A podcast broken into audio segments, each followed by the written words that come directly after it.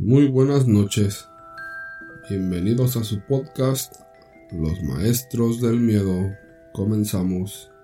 Hola a todos. Necesito contarle a alguien lo que he visto, escuchado y recientemente enfrentado. Soy un joven de Guatemala y vivo en una colonia residencial que está en crecimiento, lo que significa que no hay muchas casas alrededor. Somos cuatro vecinos, pero nuestras casas están separadas por al menos 700 metros. La primera casa que está en mi cuadra está a un kilómetro de distancia. Bueno, hace un tiempo estaba en el patio de mi casa, cerca del garage. Estaba con mis perros, pero faltaba uno, la madre de ellos. Así que estaba esperando a que llegara como siempre lo hace, y esperando su ladrido llamando a la puerta, pero no escuché nada. Después de cinco minutos de que se salió, lo único que escuché fue que me llamaba. Luego de cinco minutos me volvieron a llamar. Después de aproximadamente cuatro segundos, llamaron a mis perros con un Ellos se alteraron y fueron al portón, y me asomé por la ventana. Ella estaba asustada, temblaba de miedo, tenía los ojos sin vida. Entré rápido a mi perrita y le puse bozal a todos, pues son cinco perros. Después de unos minutos los encerré en mi cuarto. Salí con un arma en mano y estaba listo para lo que yo creía que era. Pero de la maleza empezó a surgir una figura humanoide, con aspecto de lobo. Me asusté y esperé un poco en mi terraza. Le había colocado una tranca y varios seguros que le tengo puesto. El ser estaba buscando algo o alguien. Le apunté con el arma y esperaba el momento indicado cuando salieron tres seres del mismo tipo y empezaron a hablar cada uno con una voz más tétrica que la otra. Tomé mi arma y estaba listo para defender mi hogar cuando mi perro más grande salió. No supe cómo se liberó del bozal y cómo abrió la puerta. No lo sé, pero lo que vi fue que empezó a pelear con los seres. Y después de unos minutos, mis cuatro perros salieron también. Y empezó una pelea entre mis perros y los seres. Empecé a disparar a los seres cuando escuché una voz tétrica, profunda y escalofriante que me puso la piel de gallina. Él estaba detrás de mí.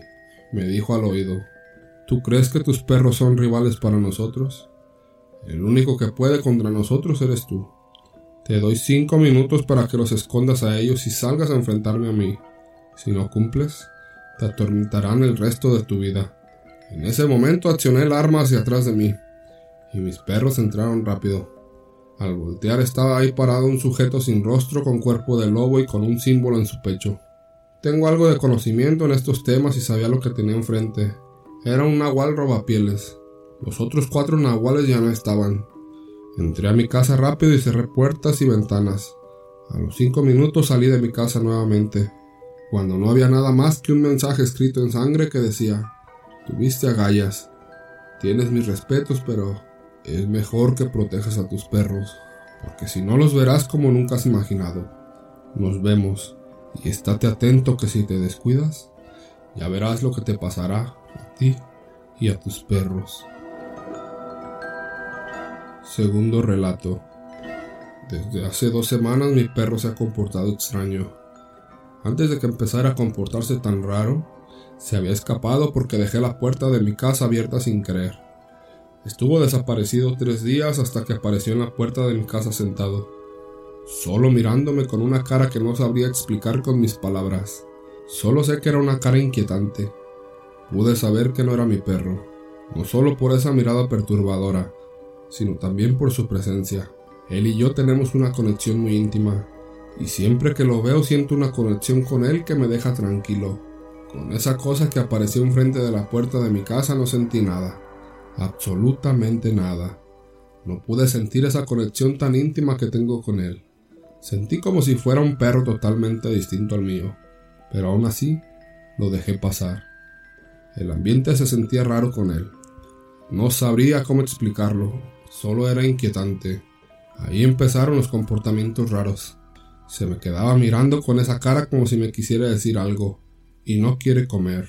Cuando le sirvo comida solo mira su plato con cara de ¿qué se supone que tengo que hacer con esto? Como si nunca hubiera comido antes y de un segundo para el otro, la comida se esfuma, sin ningún ruido, sin ver a mi perro masticar o tragar. Solo se esfuma como si nunca le hubiera servido nada. Yo no soy el único que piensa que mi perro está raro. Mis padres opinan lo mismo. Y lo que más me perturbó es cuando estaba balbuceando palabras mientras estaba en mi cuarto y él en mi sala. Estaba en mi habitación con normalidad hasta que escuché unos ruidos raros. Acerqué mi oído a la puerta y eran balbuceos. Abrí la puerta y se dejaron oír. Solo estaba mi perro mirándome con una cara espeluznante. En ese momento quise que se escapara otra vez, pero él no quería. Él se quería quedar en mi casa y no pude hacer nada al respecto. Ahora mismo escucho rasguños en mi puerta, pero no lo quiero dejar pasar. Solo estoy esperando a que se canse para poder dormir. Estoy pensando en darlo en adopción. Sí, eso voy a hacer.